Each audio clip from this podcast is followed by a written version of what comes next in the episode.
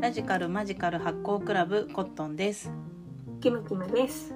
この番組は80年生まれ3人の魔女っ子見習いたちがおしゃべりを通じて新しいものの見方や考え方の種を発見するラジオごっこです、えー本日はキムキムとコットンの2人でお届けしたいと思います。なんかさ、この間うん。体調が悪かったっけ、週末。うんでさ、体調悪い時って悪夢を見る。まあ私あの二日酔いで死んでても超悪夢見るんだけど。見がち見るよねあ悪い時ってであとずっと寝てんじゃん。ずっと寝てる中で次から次へといろんな夢を見る。うんところにコットンさんが出てきまして。よくさ出てきたって言ってくれない？言ってくれる？わかんない嬉しいんかな？言ってるかも。ね夢に出てきてくれてるうん言ってあげてるかも。うんなんかすごい私は新しいことに挑戦したい。へーすごいし主張してて。うんいいじゃんって。まあいつもね、うんそれ言ってるし、実際言ってたじゃん今年も。うんなんか、なんか赤ちゃんと同じぐらいの成長速度で成長したいみたいな。あそれ私？私が言ってたよね言ってたじゃん、コットンが。あうんうんうんコットンが夢の中で、うん私は新しいことに挑戦したいって言ってきたってしたらすごいや、へえって思って、そうなんだって聞いてたら、うんあの子供が履く、パフーパフーで、パッパッパッパッってうんうんうんなる靴サンダルを、なんか、サンダルを履いてう、ん職場に行きたい。それが新しいことだで私はこれに挑戦したいって言ってきて。挑戦あそれ私の話なんだああ、そうそう、コットンが夢に出てきてね。あそうなんだコットンが夢に出てきて、聞いて聞いて、キムキムから、私新しいことに挑戦したい。これ何挑戦あの、どうしてもこの、プープーの靴を履いて、私は職場に行きたい。あ、へえ、でも履かない方がいいんじゃないって言ったけど、うんコットンは履いていったんだよね。へえプープープーブーブーブーブーブープープーみたいな。しかもなんかね、そうそう、今思い出して、なんかね、イベント、なんかその、うんいろんな人が来る結構公的な場所うんに入っていって、そうだね大学だからね私の職場が。大学でなんか結構公的な場所にそのチャレンジをぶち込んで それすごい怒られるみたいな感じに「ブーブー」みたいな。ブーブー「そうブーブー」って言って入っていってそれでなんかすごいあの咎められるみたいなことほらやっぱり大変なことになったみたいな「わー」って言ってる夢を見たってめいうのがっちゃ面白いめっちゃ面白いね。何その挑戦？えでもそれなんか予言見たのかな？なんかそういうなんかなんてタロットみたいな。公的なる靴を履く女？そうそうなんかそれでなんか風穴を風穴じゃないけど見えなんかみんなが思ってる何か良くないことを明るみにするみたいな「えプープーの何が悪いんですか?」みたいな「誰を傷誰つけましたか？ないけどみたいな。そう。プープーは悪くないですよね「え私何か犯罪してますか?」みたいな犯罪はしてないけど。ね なんかわかんない。ベビーカー問題に一石を投じるみたいな。赤ちゃんじゃないけど、でもなんかまあでもそういうトーンだったよ、うん、そういう感じだった。なんか私はこれは履かねばならぬみたいな。ああえてうん履いてそれをこう言ってきた人に対してなんか問いを投げかけたいみたいな。哲学？哲学実践してたの。めっちゃ面白い面白いよだからすごい朦朧としながらさ「いやコットン」ってなって。えだからそれをなんかやっぱなんつうのテレパシーでつながってるから共同無意識がキムキムが受け取って今教えてくれてんじゃない？そうだよ。だから履いていかねば。そっかそれ一石を一石を投じたいんだコットンは確かにそれにやってるかもしやろうとしてるかもしれない。近いことは思ってる。常に。そうう。ん。近いことを。引っかわし。かもしれない そう。関係ない。確かに。そのやり方をその靴かわかんないけど伺ってるところはあるね。うんうん。ね叫んだって騒いだってなんだって 何がいけないんですか？象徴だね。これは、ま、学びになりますよみたいな。うん。え何になりますよ学び？学びがあるんじゃないですか？みたいな。プープーなる靴を履く女がいる。学びを阻害しはしてはいないじゃないですか？っていう阻害はしてないですよねむしろ学びになってますよね。考えるきっかけになってますよねっていう。うん。キムキムの夢には定評がある気がしてなんかよく夢の話してる。いや私すげえ変な夢いっぱい見んだもんだって。すごいストーリー仕立ての。そうすごいストーリー仕立ての。なんかあのあのさ人殺す夢とか見たことある？あでもあるかも。うんあるある。殺される夢もある？殺される夢はあんま覚えてないな。私なんか戦争で逃げてて、うん。畑の畑に隠れてて、うんうん。であのこう息を潜めてるんだけど、うん。見つかったって瞬間に起きるみたいな。ああ怖。めっちゃ怖くない、うん。めっちゃ怖いよそれね何の記憶なんだろうね。今の現世じゃないけどさ。いやそうこれ記憶だなってすげえ思う。うん。感じ夢。めっちゃ怖いのうんうん。あー見つかりたくない見つかりたくないって思ってるんだけど見つかっちゃったって思うところよ、そのなんか麦畑みたいなとこに。うんね。そうそう。なんか野菜野菜のツタみたいなうん。どちらかというとさつまいもっぽいなんか低い草のところにこうんうんう隠れてんだけど、えベトナム戦争？何、うん。う んええわかんない。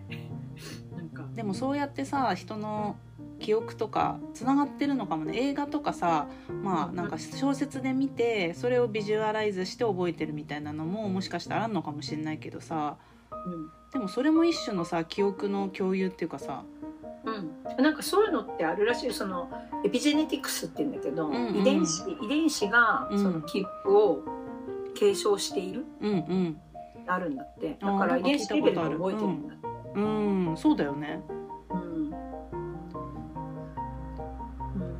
集合集合意識とかも言うしね。言うね。うん。あと私はすごいでかいミキサージュース作るミキサーじゃん。うんうん。すごいでかいミキサーにおじいちゃんとおばあちゃんを入れて回す夢とか見たこと おじいちゃんとえ自分の？自分の？あるいや自分のじゃない？知らない？知らないおじいちゃん。だってさなんかそのミンチ。うん。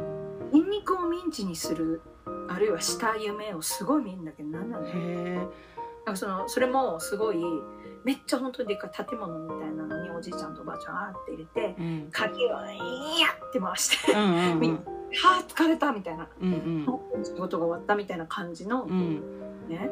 じゃあそのでっかい建物がミキサーなんだ。ミキサーなのミキサーなの。そこに放り込んでるの、おじいちゃんああポンポンポンって。そう。とかあとはなんかあやばいお風呂場にあみたいな。なんか友達が家に来て、うん。あいらっしゃいとか言ってあやっぱお風呂場に粉々にし粉々にというかミンチにしたうん。死体を網に入れてぶら下げてあるからそれがバレないようにしなければ あれじゃんもうあの悪魔の生贄じゃん。いや本当そういう感じ本当あのあのサクってかけるやつね。ねサクってそうそうあのなんか針針金みたいなやつが出てるとこ筋フックみにたいなのに豚をかけるみたいなやつね。あれめっちゃ怖いよね悪魔の悪魔の生贄ねトビー・フーパーのね。うん超見たくない 見たくないけども怖すぎてさ2回ぐらいしか見てないけどめっちゃ覚えてる。ああなんか2もあるしあとあリメイクもされてるしね。リメイク版見たことないリメイク版もすごいあのうまよくできてたよ。そう。怖くて見た。リメイクっつっても10年くらい10年以上前だと思うけど、うん。結構経ってる。ね。大昔の映画だもんね。そうだね。いい何年くらいだろうね。私ね最初にそれ大学の授業で見てでせ先生が何も言わず見てるんだけどなんかやっぱりその恐怖と笑いが宙吊りになるあ恐怖が行き過ぎると笑いに変わるっていうのを先生は言いたくてそれをちょっとみんなに見せるみたいな。怖すぎてどんどんみんな最後の方笑ってきちゃうんだよね。でもわかるわ。うん。こういう感じになる。なんかこう受け止められないっていうか。ね。ふっってなっちゃう。ああそうあれ怖いよね。殺人鬼のお話です田舎のカントリーホラーだよね。そうでそうそうそうカントリーホラーそうなんだよ。それさあれさまああれじ実際の話じゃん。ベースにあるねなんかその食じなんだっけ畜産に携わってるお家が田舎にあって。うん。そうそだからなんかそういう肉を扱うのに何とも思ってない一家がいてその一家に電話借りに行くんだよね若者たちが。うそうで、まあ、殺されちゃうみたいな。見えなくなる、ううん。んでそのさなんか私この間気づいたんだけど、うん、アメリカってすごいでかいわけ。そうだね広大だって言うよね。あのかあの。の知ってます？カリフォルニア州ってうん、日本よりでかいんだぜ。覆っちゃうくらい。すごくない？そうだね。カリフォルたカリフォルニアたった1個がうん日本よりでかいんだうん、よ、ああもうんう敷地がね。それが40何個集まってるわけじゃん、うんうん。そうだか。くっそでかいじゃん。で それを考えたらいやそりゃ死体が見つからないとかそうだよね。あれって、うんあるよね。だって狭い日本だってさなんかこの間もどっかでさうん。来たかどっかでなんか何年か前のこう死体が遺棄されてたものが見つかりましたみたいな、あまあ、日本でそんな何年も見つからなくて見つかるとかあるんだって思ったけど日本国内ですら数年覚醒しとか、隠し通せるなら。アメリカじゃそりゃできるようになってすごい。本当だよね。発掘とかもされないでね。そうそう。だからさすごい大量殺人鬼とか出出やすいんだよね多うんうんう分、ん。隠せちゃうから。そういう話多いもんね。うん。実際いっぱいいるじゃん。うん羊たちの沈黙とかもそうじゃなかった？うんうんそうだね。あれもそうだね。だからプロファイルで探し当てるなんかしらみつぶしとかできないからさうん。プロファイリングするしかないみたいあと超能力者連れてくるしかない。なあダウジング？ハウジングとか何か見えますみたいな。それで事件を解決するみたいな人昔結構いた気やっがする。てたよね。そういう番組よくやってたよね。やってたやってた。なんかやっぱでかいんだよな。そうなるとそうやってシリアルキラーが出ちゃうんだよな。そうだね。だから悪事がそのままいけちゃうみたいな。そうそういけちゃう。だって死体が発見されないからうん。で起訴できないとか。うんうん。そうだね。何人も殺してるのに行死方不明体が見つけられないとかあるらしい。うん。すごいわ。だから夢の何がねそのキムキムが何を見せられて何にアクセスさせられてんだろうね。マジミンチ多いんだけどあとなんかそのさあえっとねそうそうオークションの会場にうん。こうある日突然なんか迷い込んでう、ん。本当になんかあのトラッとなカンカンみたいなうんうん。やってこういくらって言ってくみたいなうん。こう人がいっぱい座ってて札出してみたいな。うんうん。オークション会場になんかお金持ちばっかすごいそうなとこにあ紛れ込んで、ん。でおおもう紛れ込んじゃったと思ってしたらすごいなんかオークションかけられてたのがうん。すごい大きい、あの小伊万里あの、うん。あった蓋がついてるでかい花瓶みたいなやつあるじゃん。へえまあ綺麗な伊万里だから綺麗な絵柄。綺麗なめっちゃでかいい1メートルとか、うん。ああはいはでっかいなんかよくわからない壺。い美術館とかにありそうな。美術館とかにありそうなめちゃめちゃ綺麗な壺、うんでなんかそれは綺麗だなって思ったらなんかオークションにかけられてたのは、うん。その壺じゃなくて、うん。その壺の中身でその壺の中身がちょうどその私がその夢見たの多分もう10年以上経ってるんだけど、うん。そのそのタイミングに亡くなっ自殺して亡くなった俳優さんがいたんだけど、うん。その俳優さんの、えー、と肉とうん。肉と血うんが中にミンチで入ってますと。うん。でオークションにかけられオークションに手を挙げられる人うん。購入条件がありますって言ってて、その購入条件が、えっと、1年間この肉と血を咀嚼し続けてくださる方っていう、くださる。やばくない？うん。おーと思って、うん。そういう夢見たんだけどなん何が言いたいんだろう、何が何伝えたいんだろうね。うん、だってそもそもクレイジーじゃない？その壺じゃなくてその壺の中に死体が入ってて、怖い怖い。それがもうミンチになってますっていうそのオークションでもなくてその購入条件としては、い1年以上咀嚼し続けてくださる方 クレイジー。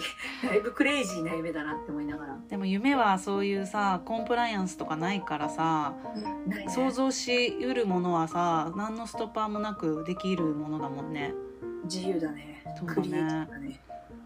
すごいねと思って。なんかそういう本当血肉の夢多いんだよな。今忘れてるけど多分めっちゃあると思う、本当だね。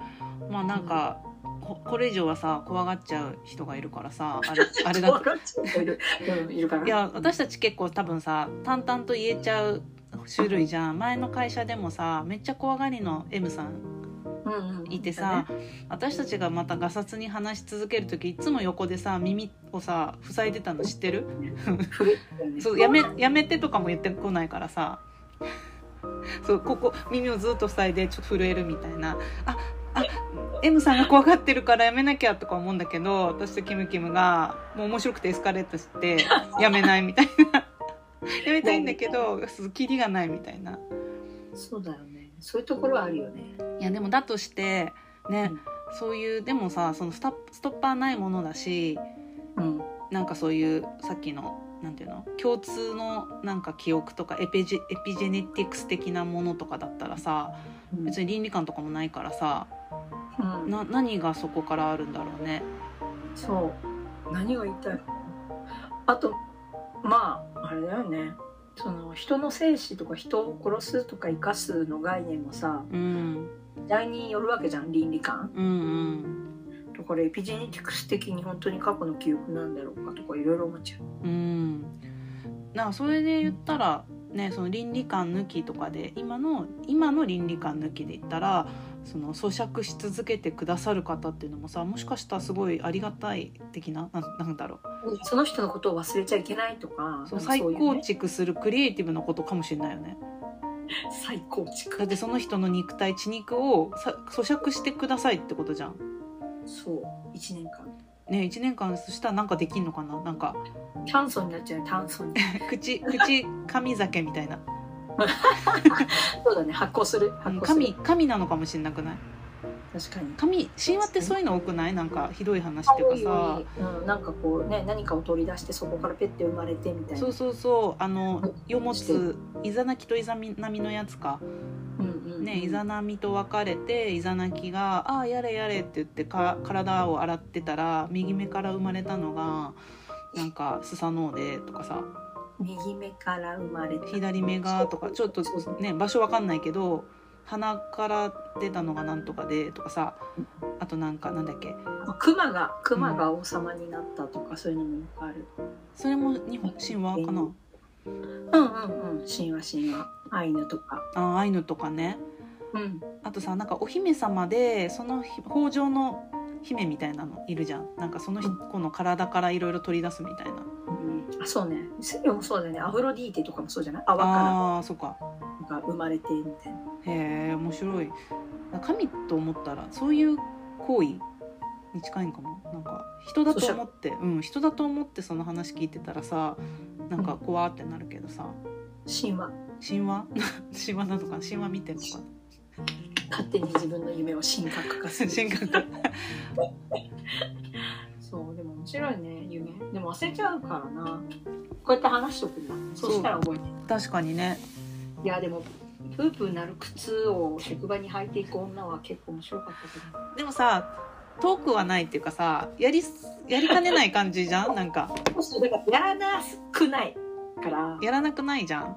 だからそれをそのドンピシャではなくともそれがこう表現された何か抽象化された何かとかうん。をやっていくのではある、いや今日なんかニュースでなんか友達がなんかす杉田水脈の賠償いろいろ問題になってる発言してた人。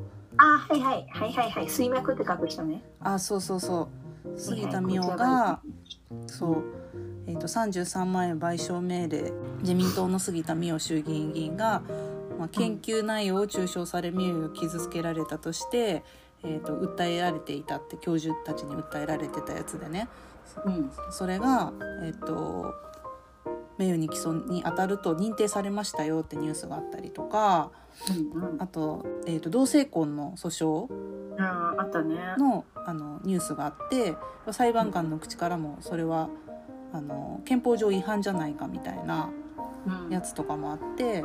ん。そう。それを友達と LINE し合っててなんかすごいいいニュースだねみたいな感じでその友達もずっとその辺のニュースはずっと追ってたから。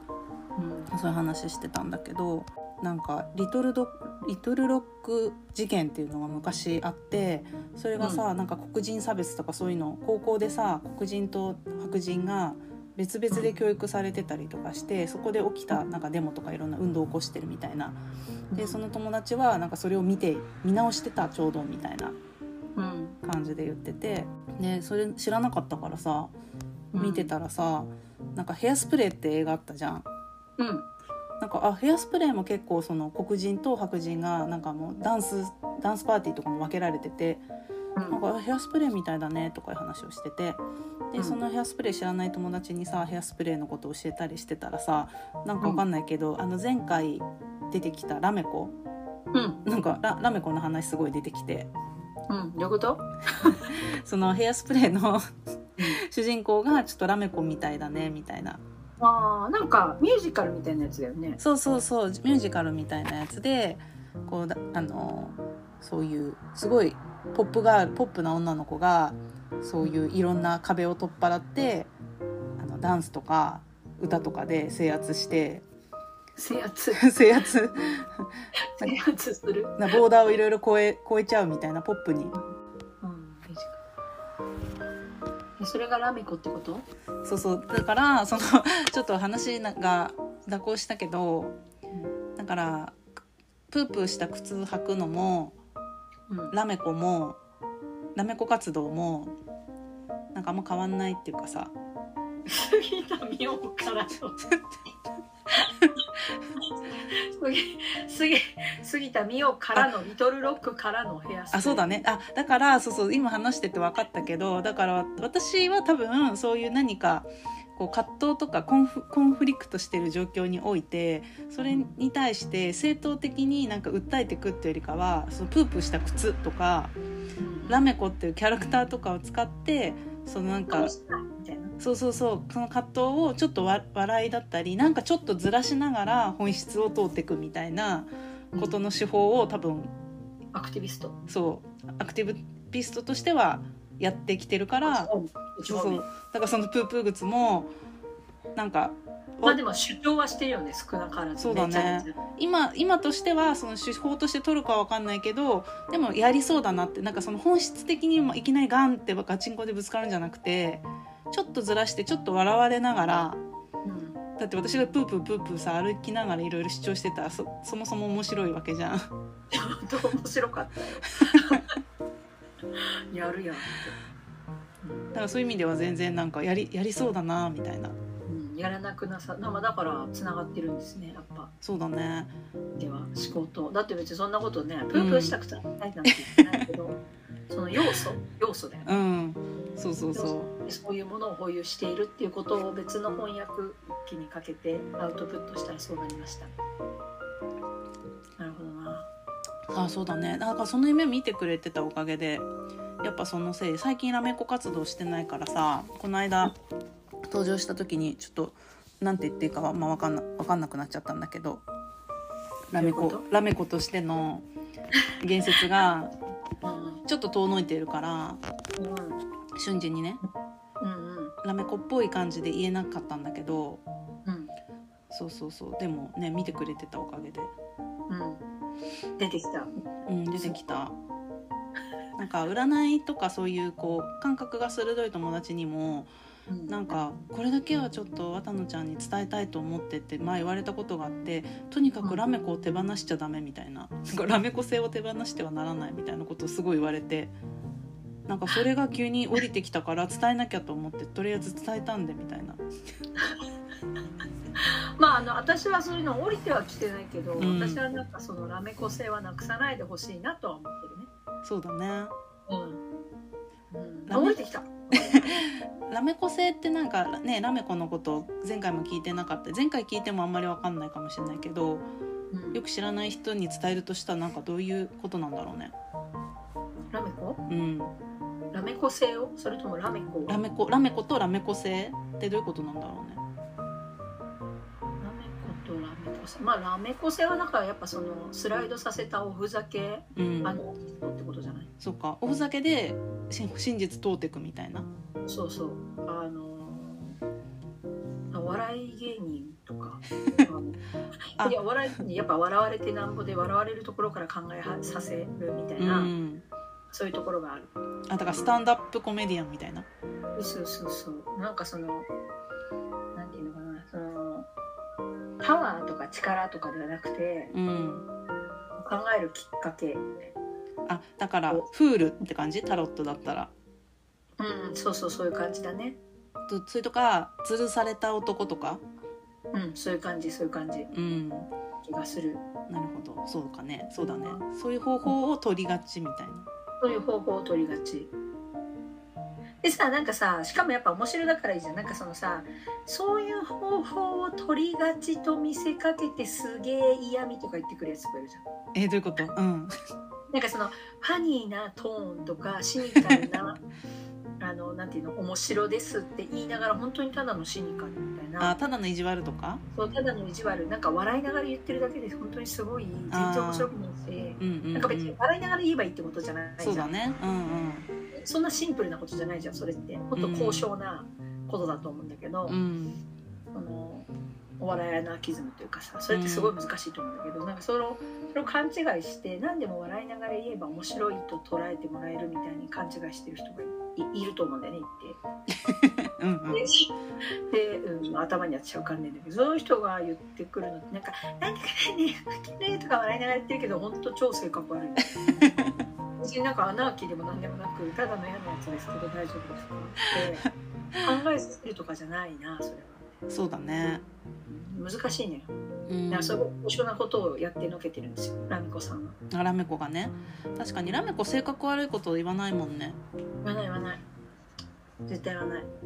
うん宇宙視点で見てるから物事そうそうそれだよそれ絶対せ。っていうか性格悪いやつってなんで性格悪いこと言うの、いやでもそれは歪み歪みっていうかさなんか基本寂しがり屋かなって思っちゃう。なんか寂しくてそういうこと言ってんのかな？なんか寂しいとか自分が認められてない感じするから、まあ、マウントだったりするわけじゃんそういうのが。うん。本当は本当に満たされてたら結構無意味なことっていうかさ。無意味。ね。なんか頭のいい人とか賢い人はそんなことに時間使わないというかねもっとやるべきこといっぱいあるからさうん。そう。無駄だからね。でもおおふざけアナキズムの手を殻をかぶって誰かを下げようとしてくるんだそうそうそう。だからそれはさ別に面白じゃないんだよって。ただのディスであってさみたいな。うん面白くないし食えねえなっていううんうん感じ。やっぱやっぱもっともてあそばれなきゃダメなのよ。そうだね。そういうものとは距離取って。うん。なんかラメッコこの間平田織座の講義聞いてたんだけど。おじさんおばさん？そうそうそう。いやほんそうそう。でも平田織座はとってもキレキレじゃないですかキレキレ。でさ平田織座今豊岡に移住してて劇団ごとね。そうそう。でもうなんかすごい文科省とかにも食い込んでて国語の教科書作るとかそういうのにも関わってんだけどやっぱりなんか日本の教育にコミュニケーション教育っていうのがとっても足りてないよっていう話をしててうん。上層教育って大きく言ったらそうなんだけどで最終的には平田織座は、まあ、自分のやってきてた劇団でやる誰かを演じるとかそういう手法が結局その人の身になって考えてみるとか置かれた状況になるとかうん。なんか即興性と身体性をねあのうん。いるものだからうん。でそういうものがコミュニケーション教育として上層的にあの培われてると結局その学力とかその知識知識量とかいるものを自分で取りに行く人になるからその知識を植え付けるような学習じゃなくて一番最初に必要なのがそういうものだみたいなのをねなんかすごい主張しててその文科省とかにも今食い込んでて。で自分が移住した豊岡での小中高には全部演劇教育やってんだってうんそうそうすごいよねそしたらさほとんどの小中高でそれやるってなったらさ教える人必要じゃんみたいになってるから劇団員とかそこに連れてってやってもらうみたいな感じにして仕事にもそこでしててうんうん。みたいなやつでワークショップをねみんなそこでいっぱいするみたいなやつだったんだけどだラメコ演じてる時もけ基本演技だからうん。演技っていうかねう乗り移ってやることだからさなんかラメコだったら私だったらそう思わないんだけどラメコだったらって思うとラメコは宇宙目線でもの見てるわけじゃん。うんそうなるとなんか例えば夫婦別姓とかもさ論外だしえなんでそんなことしてんのみたいな感じになるからさラメコ感が出てくるわけそこで。うん。全然そこでずらしてなんでそうなるんだろうみたいなとこが全然違う感じでさなんかラメコ的な発言ってなんだろうみたいなこと考えて喋ったりするんだけど、うんでもなんかそれってさその、まあ、ラメココットンの中のラメコ性とかもそうなのかもしれないけど役割とかさ人生って結構そうだよね。いやそのその集団におけるその自分の在り方って結構プレイなところあるじうゃん。んうんそうだね。うん、だからその職場における自分は自分の一部だけど自分とは違う人格だったりとか、こうん。う物の見方とかだったりとか、それもタイミングによって違ったり場所によって違ったりとかなんかそういうこう演じ分けをするよね。うんうん。必ず。でだからやっぱりその演じる経験をすることも多分大事なんだろうけどやっぱあとパターンを知ってるっていうのもすごい大事なのかなってやっぱ思う。そうだね。うん、こういう人がいるんだとかこういう人生があるんだとか、要はラメ子になって考えるっていうのはラメ子がいるから考えられるわけじゃん。うん。その中に入って考えてみるとかそこの人の視点になってみるってことだからね。目をこうねうん。目を入れるというか、そのそこからのバーティカル視野と視座をこう自由にうん。生きてるのって、多分その相互理解とか相手の目線からどう見えるかっていう客観性とか、なんかこう他者性みたいなのがないと多分で担保できないから。うんそういう意味では確かに演技とかってその別の人うん。なりきって考えてみるみたいなのはすごい面白いし大事なんだろうね。そうだね。だからこそ、うん。なんか女優さんとか俳優さんって大変なんだろうなって思う。うん。確かにね。結構乗っ取られちゃう人とかいるじゃん。うんうんうん。演じさせられちゃうみたいなね。あと演じてたキャラを内包しちゃったりとうか、んうん。しこれちょっとこ個人に出したらやけどうん「のだめカンタービレ」の後の上野樹里とか本当になんか辛くて見てられなかった。のだめが憑依しちゃったみたいな。そうのだめになっちゃってて、ん。なんか大変だなってうん切り分けられなあ確かにね。うんうんうん。うんなっててまあ、ね、年齢とかもあるんだけど最近は別にあんま感じないけど。そうだねいやだからのだめ感がすごかったもんな、状況が環境っていうかまあ環境でその人のそののだめが降りてきちゃったとしたらそれが、まあ、じ状況がその人を作っちゃうっていうかさ。そうそう。でさらにさのだめ的なものをもど、求められたりもするだろうからそうだね。それをやってるうちに多分なんか元来どうなんでしたっけ？とか。元のキャラクターがとか。うんうん。そうそう。入っちゃうみたいなの多分あるよね。う、んだから演じててすごい辛くなるとかいう話をうん。聞いたけど、まあそれはあるだろうなって思う。確かにそうだね。なんかその平田織座の講義の中で憑依系とかよく言うけどそれはなんか平田織座の演技論というかの中ではそもそもあんまり推推奨してないというか、うん。うん、だから多分その憑依しちゃうみたいなところは、だからそれはさ、うん主従違う。で書を悪を出しちゃってるって話なんだよね多分、うんうん、そうだね。そういう投げ出し方はあんまり、うん。自分を消してるわけじゃん。要はそれが乗っかっちゃってて、うん、こっちになっちゃってる。要は視点を変えてる。じ自由に自在に視点を変えてるんじゃなくて、うんうん。乗っ取られてる感じゃんあ表現。そうだね。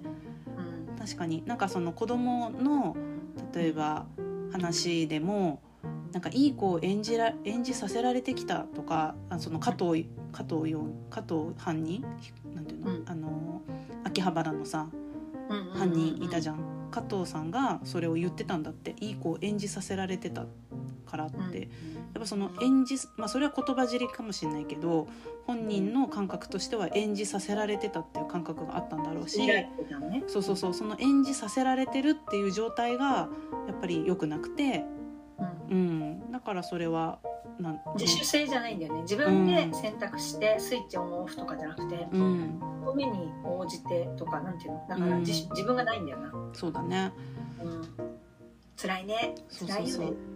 そういそうの話でしたね。ういっぱいいろんなところに夢の話から広がりましたが今日は何で何の話でしたでしょうか？ドドン。ドドン。えー、ミンチに気をつけろ。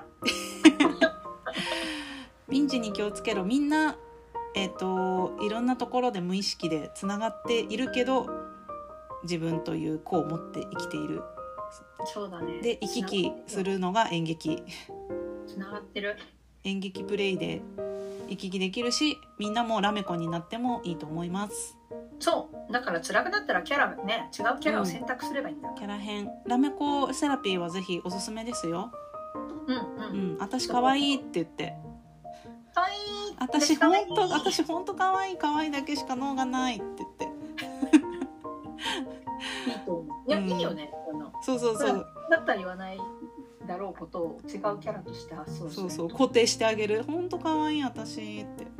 なんか可愛いがの何もない何も可愛いことしか脳がないでももトントン困っちゃうみんな私に夢中ってうキャハー言って結構ね楽しいですよ楽しいですよ。うん、ラメコ化します。ラメ活。ラメ活してください。よし。そんな感じかな？そんな感じかな？はい。なじゃあ皆さん、ツイッターフォローしてください。あとお便りも待ってます。待ってます。じゃあね。うん。バイバイ。バイバイ。